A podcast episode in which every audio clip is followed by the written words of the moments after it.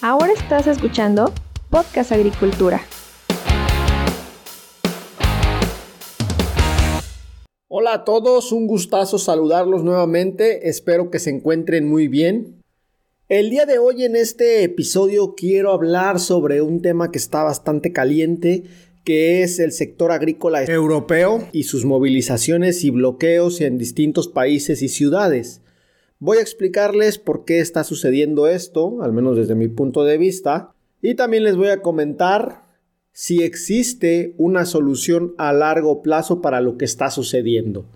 Pero antes de entrar en este tema, antes de entrar en materia, el patrocinador de este episodio es mi canal de WhatsApp de mi proyecto Agronación. Ustedes pueden ir a agronación.com y suscribirse a este canal de WhatsApp o directamente en WhatsApp pueden buscar ese canal con ese nombre, Agronación. Y ahí ustedes encontrarán que todos los días de lunes a viernes comparto un audio muy breve, entre 2 y 3 minutos, explicando una idea relacionada con el agro. Así de esta manera tú puedes comprender un poco más cada vez las complejidades que tiene este sector. Y bueno, sin más preámbulo, y para entrar en el tema, hablemos sobre el suicidio agrícola que desde mi punto de vista cometieron en la Unión Europea hace ya varios años. Vamos a comenzar comprendiendo qué implica un suicidio agrícola. Es un término que si tú lo buscas no hay una definición como tal, así que yo te voy a, dar mi definición. Cuando un país comete suicidio agrícola, o en este caso una región, porque la Unión Europea es un conjunto de varios países, cuando una región comete un suicidio agrícola, básicamente lo que hace es que implementa ciertas medidas o toma ciertas decisiones desde el punto de vista político que terminan afectando a gran escala al sector agrícola de esa región o de ese país. De hecho, tenemos un ejemplo de suicidio agrícola muy reciente y el cual fue bastante impactante. Ocurrió esto en 2021 en Sri Lanka, donde básicamente el gobierno implementó una política para hacer una transición rápida y completa hacia el uso de fertilizantes orgánicos, con lo cual prohibieron los fertilizantes químicos y también los pesticidas o los agroquímicos. Esto obviamente entra dentro de mi concepto de suicidio agrícola porque al final fue una decisión del gobierno que en ese momento dijo los fertilizantes sintéticos y los agroquímicos son malos, no los queremos, vamos a producir solo de manera orgánica. Y pues bueno, ¿qué les cuento? No? La producción agrícola no es que se haya caído, sino que literalmente se desplomó a mínimos históricos, mínimos nunca vistos en ese país. Y en cuestión de tres meses se tuvo una crisis económica derivado de esto. No fue el único factor, pero fue uno de los factores que impulsaron la crisis económica y financiera en el país. Si no hubiera sido yo creo que por Estados Unidos y por la ONU que eh, entraron con ayudas, pues seguramente se hubiera tenido una crisis humanitaria de enormes consecuencias. Pues bien, en la Unión Europea también han cometido un suicidio agrícola aunque no con la magnitud de lo que ocurrió en Sri Lanka, básicamente porque hay una diferencia, o, primero que nada hay una diferencia y es el tema del tiempo. En la Unión Europea no tomaron una decisión tan tajante de que en cuestión de meses se tratara de cambiar todo el sistema de producción, pero aún así, pues creo yo que las decisiones que han venido tomando en las últimas décadas son justamente un ejemplo o una cuestión similar a lo que pasó en Sri Lanka, solo que a lo largo de varias décadas. Te voy a explicar por qué. Pero antes de ello, primero pongámonos en contexto. ¿Qué es lo que está sucediendo? Porque de hecho le he dado bastante seguimiento a esta noticia. Aquí un paréntesis. El seguimiento que le he dado a esta noticia lo he hecho a través de mi boletín semanal de noticias, el cual ustedes pueden encontrar en Somos Agricultura com diagonal noticias. Los invito a suscribirse de manera gratuita. Cerrando paréntesis y ahora sí poniendo en contexto qué es lo que está sucediendo. A inicios de año, el gobierno alemán decidió recortar de forma gradual hasta 2026 el subsidio al diésel para uso agrícola. Por esta razón, miles de agricultores, organizados por la Asociación Alemana de Agricultores, realizaron bloqueos en las ciudades alemanas más importantes, solicitando la reversión total de la medida. El recorte al subsidio del diésel sería total, pero ante las presiones del sector agrícola, pues el gobierno estableció una disminución del apoyo en tres etapas, algo que todavía no se ha aceptado, y dicha medida básicamente formó parte o forma parte de un paquete de recortes con el que el gobierno alemán espera ahorrarse unos 30 mil millones de euros durante este 2024. Un par de semanas después, las protestas de agricultores también se diseminaron hacia más países de la Unión Europea, específicamente a Francia y Rumania, donde estaban cuestionando o siguen cuestionando las políticas agrícolas actuales. En Rumania, el sector agrícola y los camioneros exigen impuestos más bajos y beneficios más justos, mientras que en Francia los agricultores están en desacuerdo con las políticas de transición ecológica que les están haciendo perder competitividad. Y aquí quiero que te quedes mucho con esta idea por el momento, el tema de las políticas de transición ecológica, porque por ahí va el asunto. Luego tuvimos noticias de que desde Bruselas, Bruselas es la capital de la Unión Europea, es donde está el gobierno de, la Unión Europea, pues habían decidido este, tener o comenzar negociaciones con los agricultores europeos, obviamente con los representantes de estos, ante el temor de que las, los disturbios o, este, las protestas se extendieran a más países. En este caso, la presidenta de la Comisión Europea se reunió con unas 30 organizaciones para dialogar pues, sobre la situación actual y sobre el futuro de la producción en la región europea. Y bueno, parece que las negociaciones no fructificaron, dado que ahora el sector agrícola español ha anunciado que se sumará a las protestas del agro europeo, los cuales ya se han tenido en Alemania, Francia, Bélgica, Italia, Rumania, Polonia y Suiza, al menos hasta el momento. Cabe mencionar que el tema de la presión que genera España es mucho mayor que, que varios de estos países, pues es uno de los países europeos con mayor peso agrícola. También hay que mencionar que por el momento en Francia se suspendieron los bloqueos, ya que el gobierno cedió un poco ante las peticiones de los agricultores, mientras que en Portugal dieron un paso ah, anticipado y el, el gobierno dio un paquete de ayudas para el agro, para evitar justamente que comiencen las protestas, pero esto no quiere decir que la situación ya se esté solucionando, porque desde mi punto de vista se trata de una solución a muy corto plazo, mientras que el problema de fondo sigue estando presente.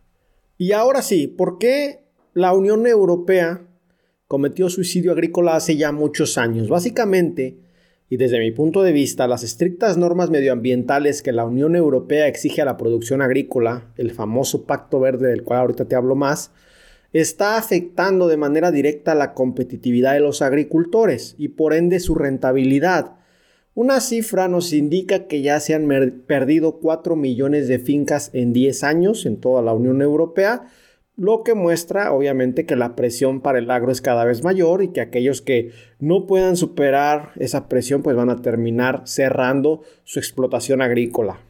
Básicamente el Pacto Verde Europeo es una iniciativa de la Unión Europea que busca convertir a Europa en el primer continente climáticamente neutro para el año 2050.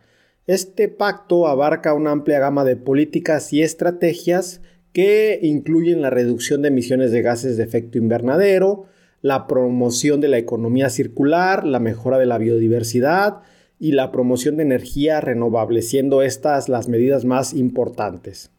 Y otro concepto muy importante para entender lo que está sucediendo es la famosa PAC. Estamos hablando de la política agrícola común. ¿Y cómo se relaciona la PAC con el Pacto Verde? Bueno, pues sabemos que la agricultura es uno de los mayores contaminantes del medio ambiente y pues donde se está tratando de luchar contra el cambio climático de diversas formas. Razón por la cual la política agrícola común se ha reorientado en los últimos años para cumplir con lo que se necesita para el Pacto Verde. Y hasta aquí dicho esto, pues obviamente la cuestión no suena nada mal, ¿no? Todos queremos que la agricultura tenga un menor impacto negativo en el ambiente y que la producción de alimentos sea más sustentable. Difícilmente vamos a encontrar a alguien que esté en desacuerdo con esto.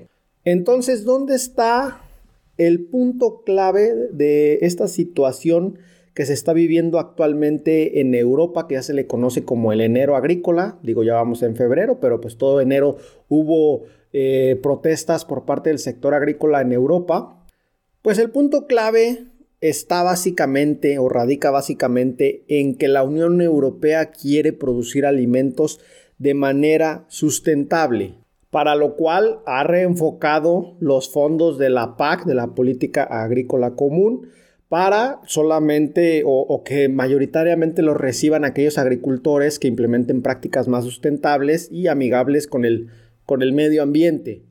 Primer punto, que los agricultores hagan esta transición es una cuestión que requiere tiempo, sí, pero que también requiere inversión y estamos hablando de inversión económica. Estamos hablando también de inversión en tecnología, de adopción de nuevas tecnologías y de algo que es extremadamente difícil para el agro, adaptarse a los cambios nuevos que se están teniendo. Se dice muy fácil, pero todos sabemos que el cambio, la resistencia al cambio en el agro, aquí en México, en Latinoamérica o en cualquier parte del mundo, es un punto de dolor que es difícil de superar.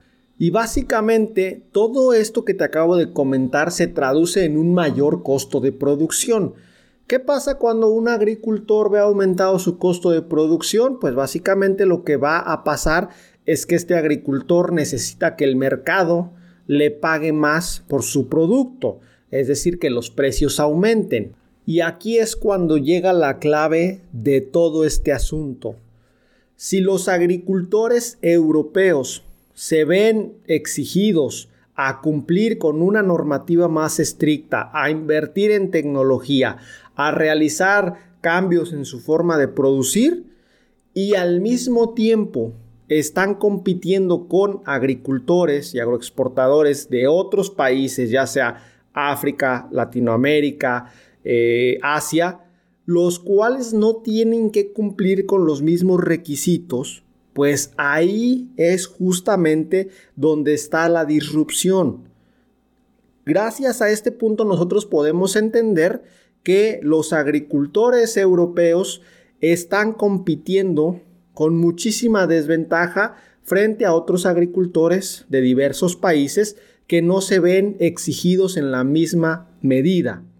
¿Qué pasa? Los agricultores europeos, al tener que cumplir con toda esta legislación del Pacto Verde y la política agrícola común, pues sus costos de producción se ven incrementados y para ser rentables deben de vender a mayor precio.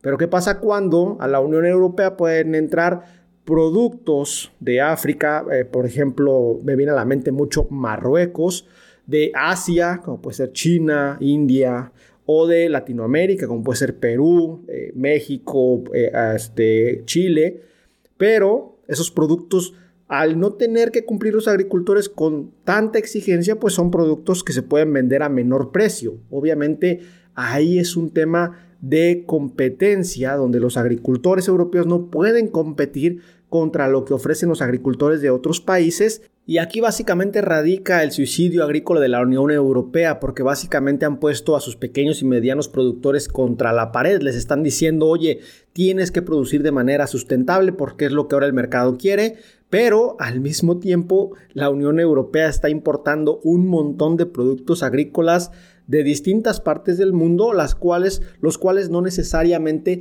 cumplen con esos mismos estándares y pues obviamente entonces cuando ciertos agricultores juegan con reglas más estrictas y ciertos agricultores juegan con reglas menos estrictas, pues obviamente los que la llevan de ganar son los agricultores que tienen reglas menos estrictas.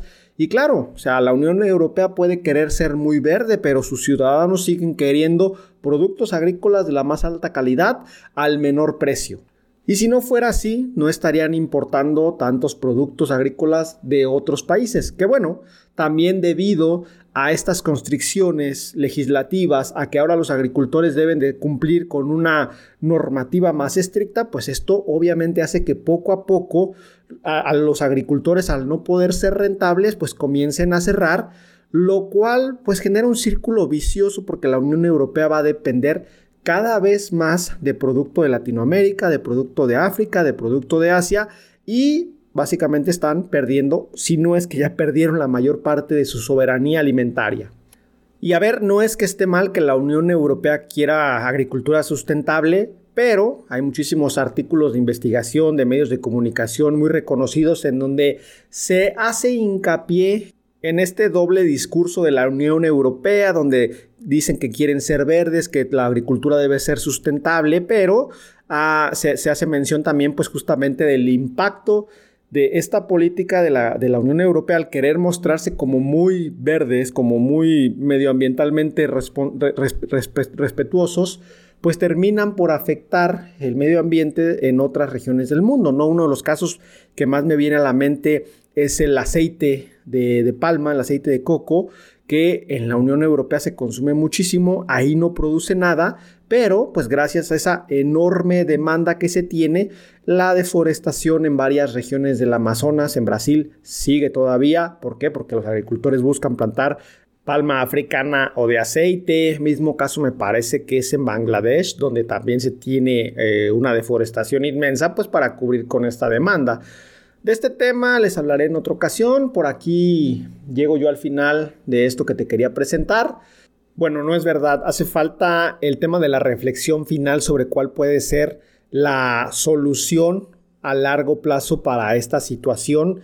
Y de una vez te digo que la situación es extremadamente compleja. A corto plazo se pueden generar paquetes de ayuda, ya sea por parte de un país individual o por parte de la Unión Europea en su conjunto, en este caso ayudas para el sector agrícola, pero esto es algo que se ha venido haciendo durante años y solamente ha sido un paliativo a corto plazo y cuando se tiene alguna algún problema económico o alguna recesión o que la economía no ha crecido como se esperaba, pues el sector agrícola es uno de los primeros en los cuales se hacen los recortes. Esto es justamente lo que pasó en Alemania, siendo la, la principal potencia europea, pues ha mostrado signos en el último par de años de que su economía no va como en décadas pasadas y que posiblemente pueda entrar en una recesión. Obviamente ante este temor, pues el gobierno fue que decidió justamente hacer esos recortes que afectaron de manera directa al agro. Entonces, en Europa, mientras haya paquetes de ayuda que realmente solucionen los problemas de los agricultores, la cosa se va a mantener relativamente tranquila. Pero, pues justamente como acabamos de ver eh, en estos días pasados, en cuanto esas ayudas se comienzan a recortar, pues el sector agrícola europeo deja de ser competitivo totalmente. No pueden competir, como ya lo mencioné, con los agricultores de otros países, con, las importaciones de esos productos y eso hace que el agro se lance a la calle. ¿Cuál es la cuestión aquí? Mientras la Unión Europea siga trabajando eh, con estas dos normativas diferentes, porque al final pareciera que para los propios productores de la Unión Europea las normativas son extremadamente exigentes, pues pareciera que, por ejemplo, para las importaciones de ciertos países, en el caso de Marruecos me viene mucho a la mente porque Marruecos es una potencia agroexportadora para España y para el resto de la Unión Europea, pues obviamente las condiciones de producción ahí no son o no se equiparan a lo mejor con las, con, las condiciones de producción en Europa eh, en el sentido de que se les exige muchísimo menos a esas importaciones. Y mientras en Europa no se pongan exigentes con, con las importaciones, con, con, los estándares para las importaciones más exigentes de lo que a lo mejor están en este momento, pues el problema va a seguir existiendo. ¿Cuál es el detalle? Como ya les comenté, Europa para muchísimos productos ya depende de otros países de Latinoamérica, de Asia, de África. Y al no ser autosuficiente, pues no se puede poner muy, muy estricto, porque básicamente pues van a decir algunos países, bueno, ya te pusiste estricto, en lugar de Europa voy a enviar mi producto a Asia, voy a buscar un mercado alternativo o voy a enviar más producción a Estados Unidos y obviamente al tomar alguna decisión de este tipo por parte de algún país con algún cultivo importante, pues en, Europa se van a, quedar sin ese producto que tanto les hace falta pues, para alimentar a su población. Entonces, como ves, Europa no la tiene nada sencilla, pero creo que la misma Comisión Europea, el mismo gobierno europeo, ha sembrado la semilla de esta discordia desde hace décadas, la ha venido alimentando justamente al querer ser totalmente respetuoso con el medio ambiente, lo cual es algo que, es muy bueno, es muy positivo, pero en el agro, al ser un sector de extremada complejidad, no puedes tomar simplemente decisiones digamos, sin, una, sin un programa de transición adecuada que permita que tus agricultores sigan siendo competitivos. O sea, el hecho de poner normativas y, y, cambiar la legislación, pues puede ser sencillo, pero obviamente ya están viendo el impacto de hacer eso sin un realmente un proyecto que les ayude a los agricultores a afrontar esta ola, oleada de cambios que, que ha venido sucediendo en Europa. Ahora sí, hasta aquí llego yo, me despido. Espero que te haya parecido interesante. Recuerda que si tienes alguna pregunta, duda o comentario, me la puedes hacer llegar a través del formulario de contacto. Puedes ir a podcastagricultura.com diagonal contacto y ahí me puedes escribir, te responderé a la brevedad posible. Y muchas gracias a todos ustedes por estar ahí.